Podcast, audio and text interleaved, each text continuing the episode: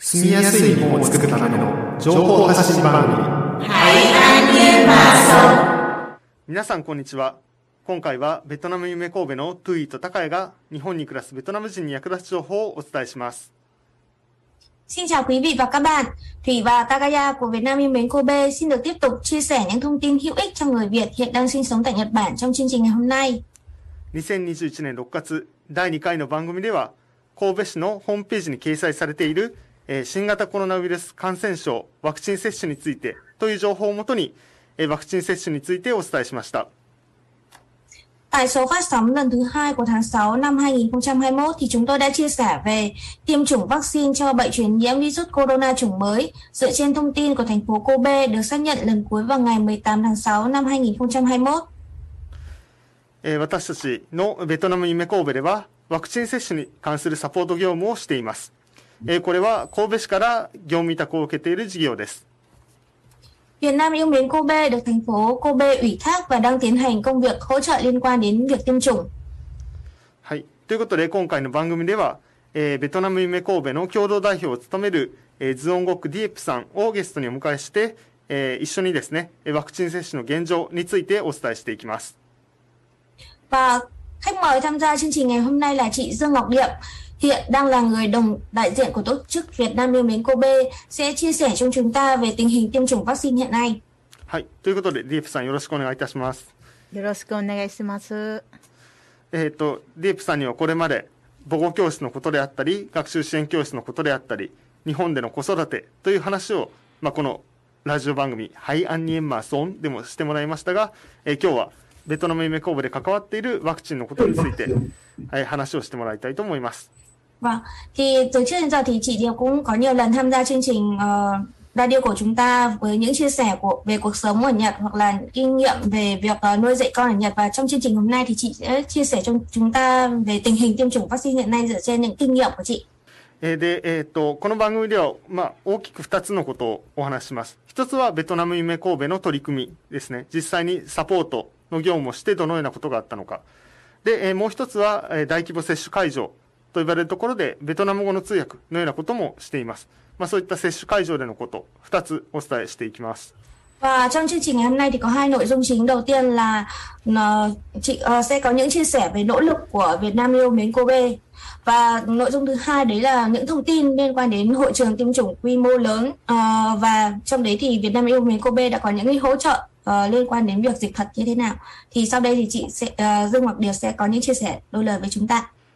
ということで、えーディープさん、まずはベトナム夢神戸でサポートを行っているということですが、何をしていますか Hay. Ở Việt Nam yêu mến Kobe á, thì mình sẽ hỗ trợ cho những người Việt Nam đang sinh sống ở Nhật về việc mà tiêm vaccine. À, thứ nhất là khi mà họ đặt cái lịch tiêm thì họ không có có vì đặt bằng tiếng Nhật thì có việc đặt lịch tiêm thì khó thì mình sẽ à, à, đặt lịch tiêm cho những cái người cần đặt lịch. Thứ nhất là họ sẽ điện tới à, văn phòng mình thì mình sẽ hỏi à, những cái thông tin cá nhân ví dụ như họ tên nè ngày tháng năm sinh nè rồi muốn đặt lịch vào ngày nào giờ nào. Sau đó mình đặt lịch xong mình sẽ liên lạc lại với cái người mà nhờ mình xong mình nói mình đã đặt được À, lịch vào ngày đó, giờ đó để cho người đó đi tiêm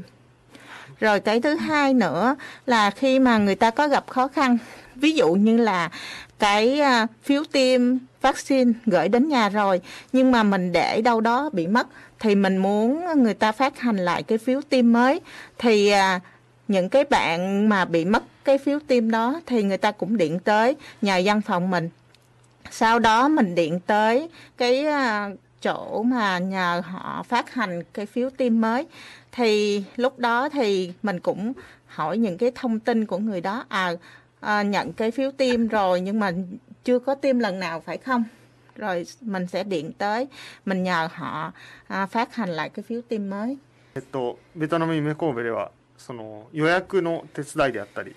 であとはこう、まあ、今 YouTube の画面でも映してますが、えー ワクチンの接種券ですね、えー半年ぐらい前ですか。今はもう10月11月ですが半年ぐらい前に届いたと思います。でもそれをなくしてしまったけどどうしようと、まあ、そういったような相談を、まあ、受けたりしているということです。À, thêm một cái nữa là thỉnh thoảng có nhiều người lại à, giống như là à, có không biết là tư vấn khi nào không biết là có nên tiêm vaccine hay không hoặc là nhiều khi người ta nhờ mình đặt lịch tiêm rồi người ta lại bị cảm không có tiêm được hoặc là người ta bị bị nhiễm corona không tiêm được á thì họ lại nhờ điện thoại tới nhờ mình quỹ tại vì mình đặt cho họ thì mình sẽ quỹ cái lịch tiêm cho họ thì thỉnh thoảng cũng có những cái tư vấn như thế. どうですか、トゥイさん質問ありますか今のところで。thì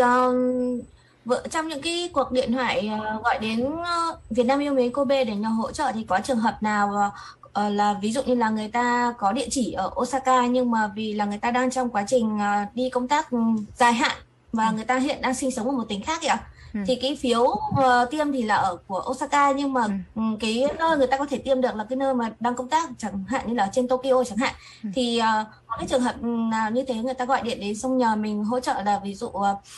tại nơi công tác của mình là Tokyo thì không biết là tôi có tiêm được không trong khi là cái giấy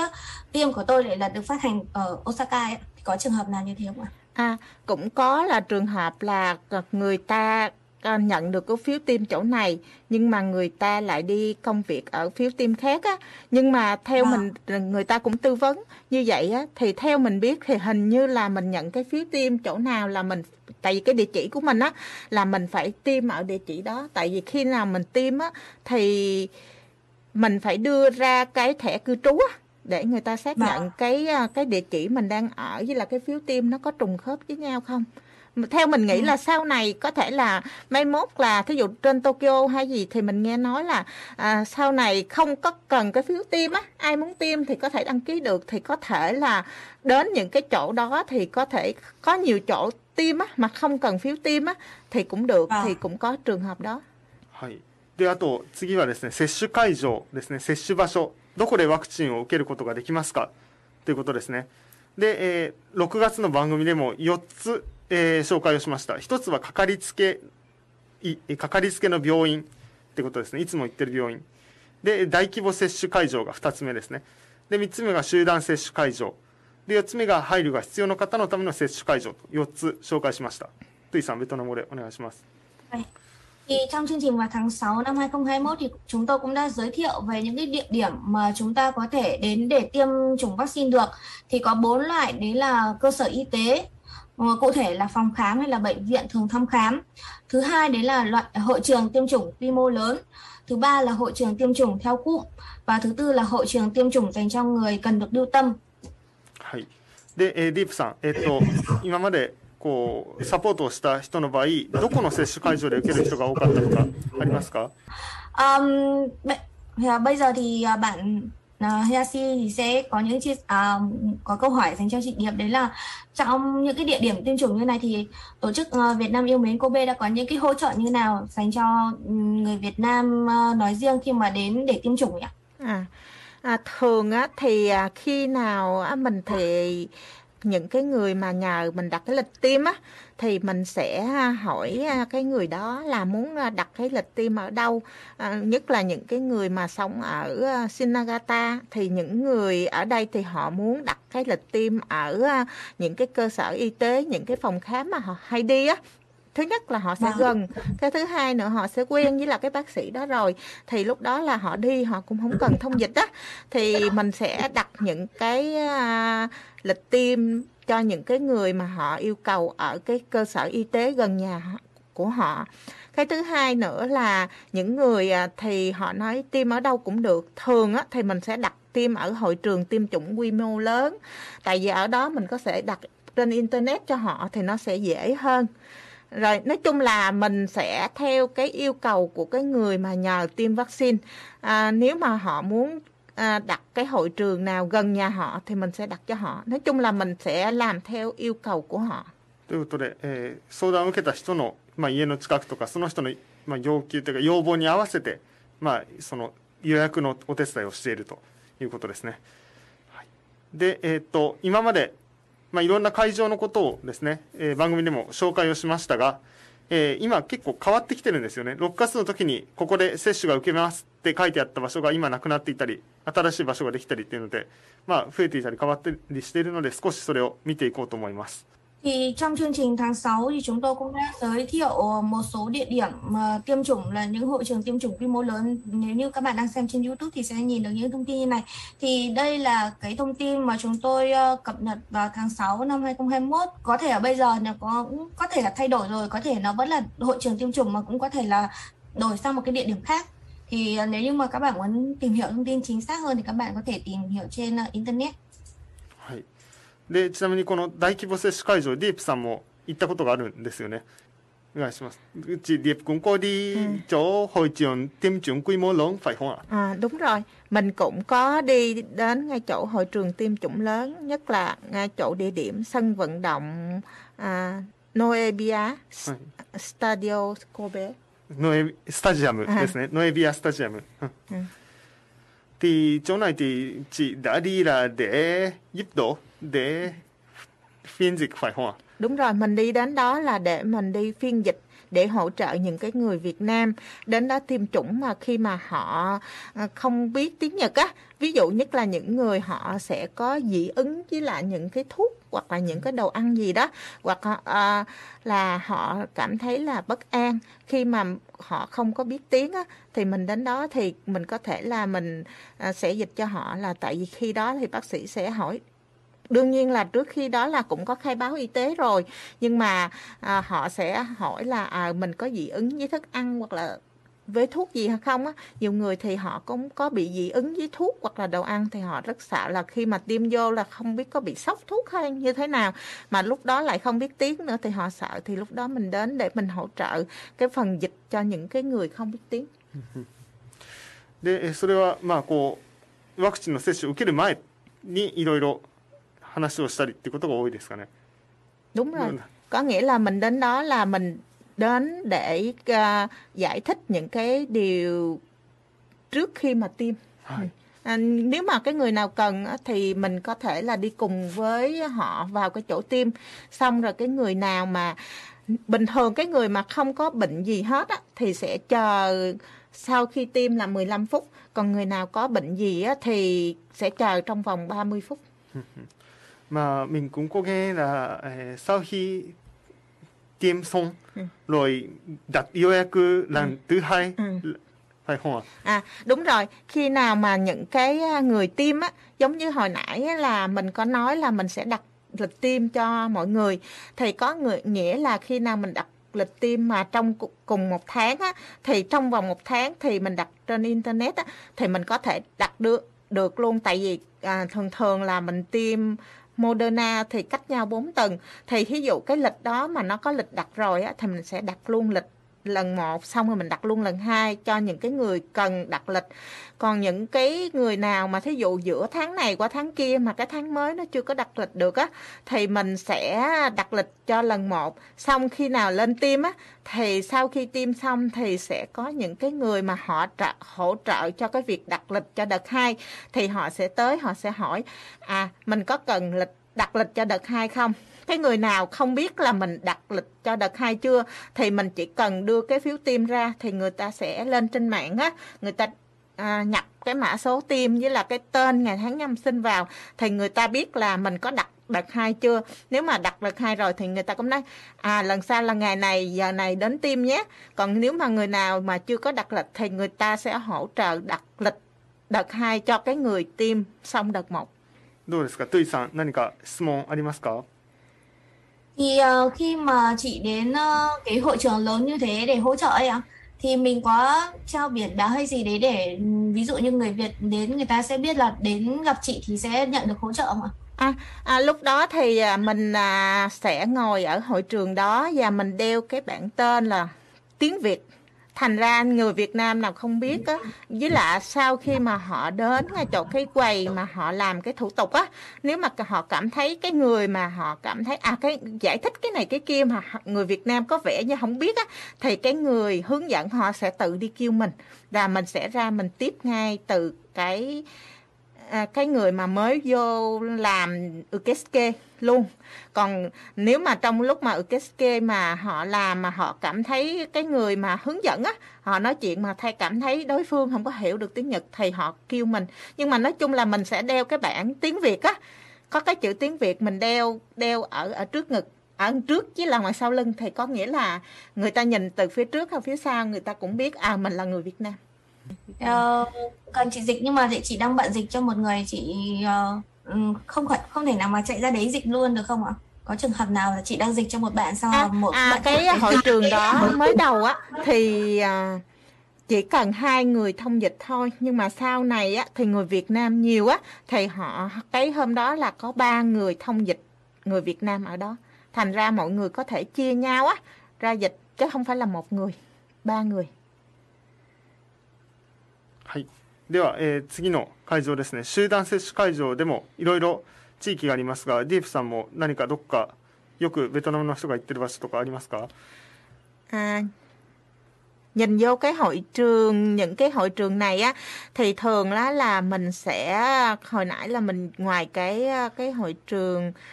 à, ở sân vận động Kobe ngoài ra thì còn có cái hội trường à, phòng hội nghị tầng 9 tòa à, H à, IHD à, Center cạnh trung tâm à, WHO Kobe cái đó mình cũng có giới thiệu cho người Việt Nam đến. Rồi ở uh, hội trường. là gần gần Hatto Kobe à, gần Hatto Kobe à, à.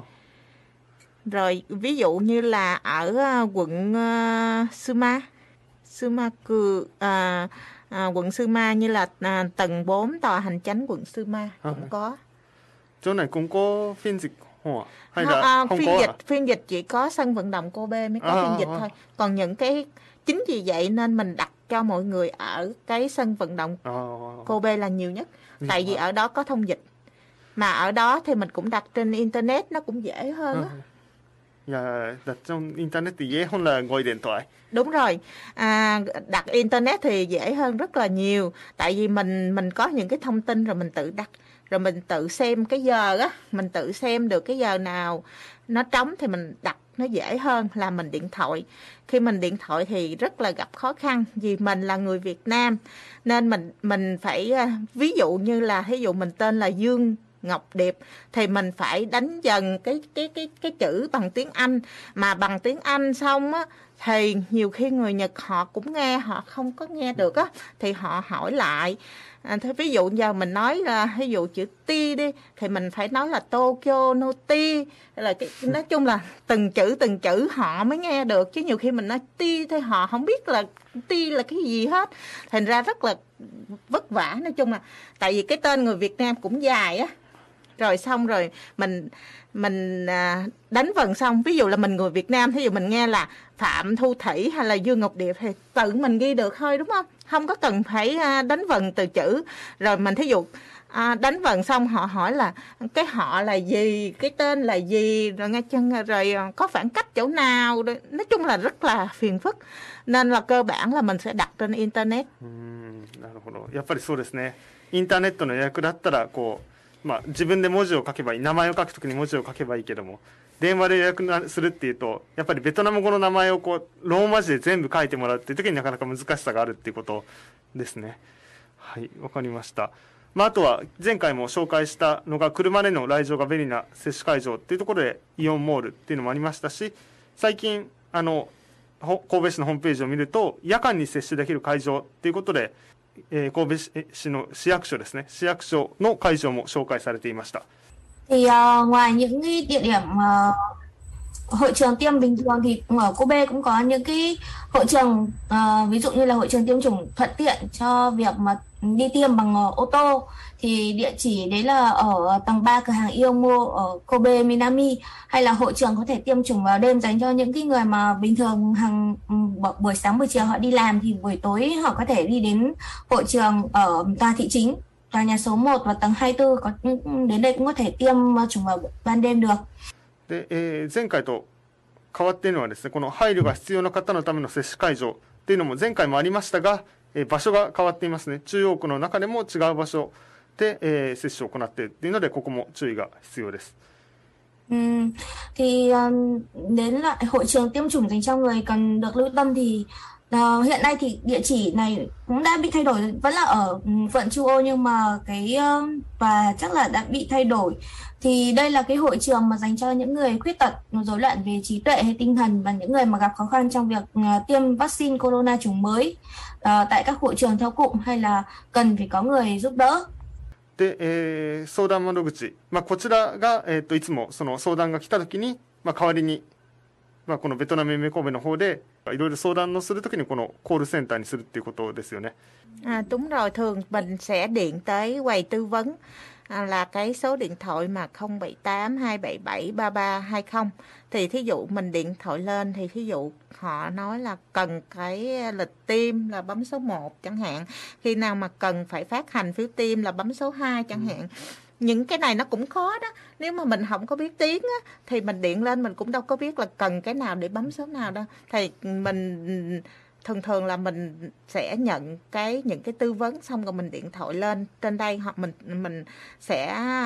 cái những cái nội dung mà cần tư vấn á, mình sẽ hỏi những cái người này thì họ giải thích xong như thế nào. Sau đó mình sẽ điện thoại lại cho cái người mà đã tư vấn cho mình. Mình sẽ trả lời lại cho họ. Chứ nói chung là mình là cái dạng như mình tư vấn nhưng mà tư vấn gián tiếp thôi chứ không phải là tư vấn à, trực tiếp. Vì những cái từ những cái việc này nó liên quan đến chuyên môn. Ví dụ như một người họ tư vấn tới là à à vừa rồi mình vừa bị à, nhiễm corona thì bây giờ mình có nên tiêm vaccine corona nữa hay không thành ra những cái này là mình thuộc về chuyên môn ừ. thì mình sẽ điện thoại đến những cái này rồi mình tư vấn lại họ sau mình hỏi xong rồi mình sẽ điện thoại là mình báo à như thế này à những cái gì mình cần hỏi mình hỏi xong thì có kết quả như thế này であとはもう一つありますねあの 今ベトナムはなかなかベトナムの人もベトナムに帰るのは難しいっていう話もありますよね、あのコロナが始まった頃にこう観光とかで日本に来たけどもその後ずっと帰れない人もいたとかあのすぐ帰りたいけど帰れなかった人がいるっていうこともあると思うんですがその場合ワクチンの接種とか何か、えー相談はありましたか？Thì um, bạn Hayasi có câu hỏi dành cho chị Điệp đấy là những người nhiều người Việt Nam thì khi mà sang Nhật sau đấy thì phát sinh ra dịch và người ta không thể nào mà về nước được và sau đấy thì người ta luôn muốn là để có thể về nước thì có phải là chỉ cần tiêm vaccine hay là như thế nào thì có thể về nước thì lúc đấy ờ, có nhiều trường hợp như như thế gọi điện đến cho Việt Nam yêu mến Kobe để xin tư vấn không ạ? À, à, trường hợp này thì mình cũng đã có tư vấn qua cái trường hợp này là có nghĩa là vì dịch corona thì thí dụ họ đến Nhật với cái tư cách là du lịch thì tu, tư cách du lịch thì họ không có đăng ký ở ờ, tòa hành chánh về cái cư trú. Thường thường là những cái người đó thì ờ, visa du lịch thì không có cái thẻ cư trú nên không có đăng ký à, à, ở tòa hành chánh về cư trú được. Nên là những lần này khi mà mình được tiêm vaccine đó là mình có đăng ký cư trú á, thì có địa chỉ có tên thì họ mới gửi à, phiếu tiêm vaccine đến cho mình. Nhưng mà những cái người này không có đăng ký cư trú nên không có được nhận phiếu tiêm vaccine. Nên vì thế à, nên họ tư vấn tới mình. Thì à, họ nói là họ muốn tiêm vaccine thì phải như thế nào. Thì lúc đó mình có điện lên à, cái quầy tư vấn mình hỏi. Mà trước khi mình điện đến quầy tư vấn thì mình có điện lên ở cái phòng à, quốc tế của thành phố Kobe. Thì mình nói là cũng có ờ, nhiều người Việt Nam à, tư vấn đến cái việc như thế này thì có phát hành được phiếu tiêm vaccine không? Thì bên đó à, họ cũng nói à cái trường hợp này thì họ cũng chưa có à, giải quyết được á. Thì có nghĩa là không có trả lời ngay được, nhưng mà họ sẽ nói với mình là sẽ trả lời ngày hôm sau. Thì ngày hôm sau họ trả lời cho mình á, là những cái người này á, vẫn được tiêm. Thì à, đang ở cái địa chỉ nào? Thì cho họ cái địa chỉ là cái tên. Thì à, họ sẽ gửi cái phiếu tiêm xuống à, cho để đi tiêm. À, cái thứ hai nữa là khi mà mình đi tiêm á, thì mình cầm cái thẻ cư trú để mình đi tiêm đúng không? Thì những người này không có thẻ cư trú thì thay thế thẻ cư trú thì sẽ cầm cái hộ chiếu để đi tiêm. Thì những cái người đó cũng được đi tiêm và cũng được cấp à, hộ chiếu tiêm vaccine xong để cái người này đi về Việt Nam. À, tại vì à, thứ nhất là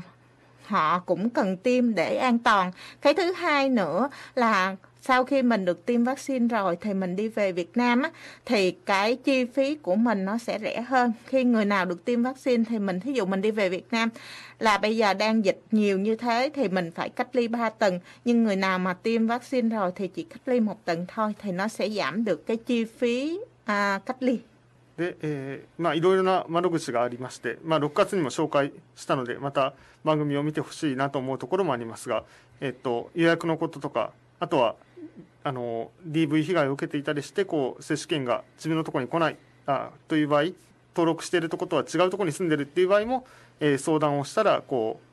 えー接種が受けれるようにしてもらえるということもあるので、そういった窓口もあるということを皆さんも知っておいてほしいと思います。 Thì ờ, trong chương trình tháng 6 thì chúng tôi cũng đã ờ, có những cái thông tin liên quan đến nhiều cái quầy tư vấn khác nhau. Ví dụ như là quầy tư vấn dành cho ừm, những người mà ờ, có cái sự ờ, cần có sự lưu tâm này hay là cái quầy tư vấn dành cho người mà không nhận được phiếu tiêm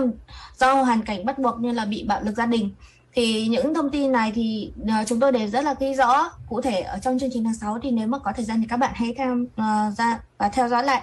ということで、えーっと、まあ、いろいろ相談窓口もありますが、やはり日本語が難しいとか困難があるっていう場合は、まずはベトナム夢神戸に連絡をしてもらえたらと思います。えーベトナム夢神戸は、えー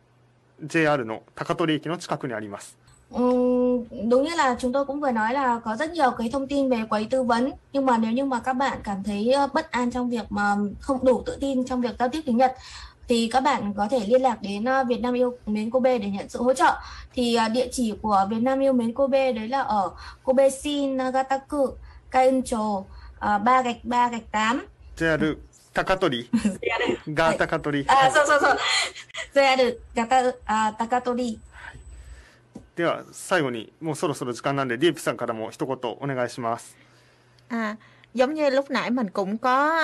uh, giải thích qua về cái việc mình tư vấn về cái việc mà tiêm vaccine. Thì ngoài cái việc tiêm vaccine ra thì mình uh, cũng còn tư vấn uh, cho người Việt Nam đang sống ở Nhật gặp bất kỳ khó khăn gì. Nếu mà mọi người có khó khăn gì thì cứ điện thoại đến Việt Nam yêu mến Kobe thì tư vấn. Thì thí dụ uh, tư vấn về trường học hay là uh, nhà trẻ con cái uh, tiêm vaccine hay coro- bị nhiễm corona hay là nói chung là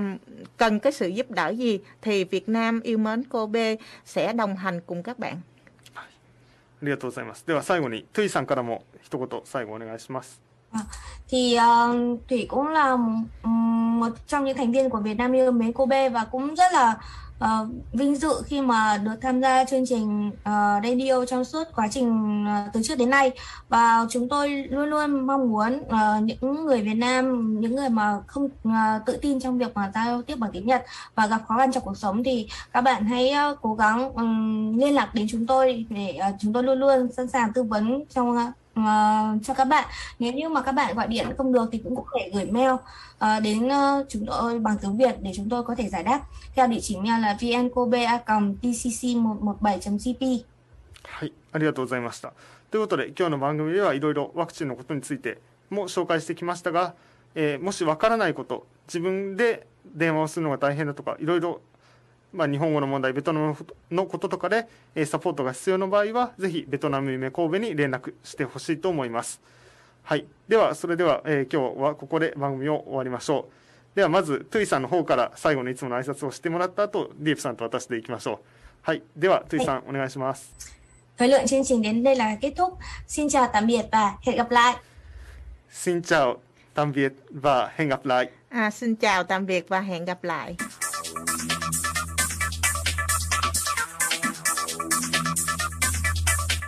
Never forget the Great Hanshin Earthquake, January 17, 1995. From Nagata FM. FM.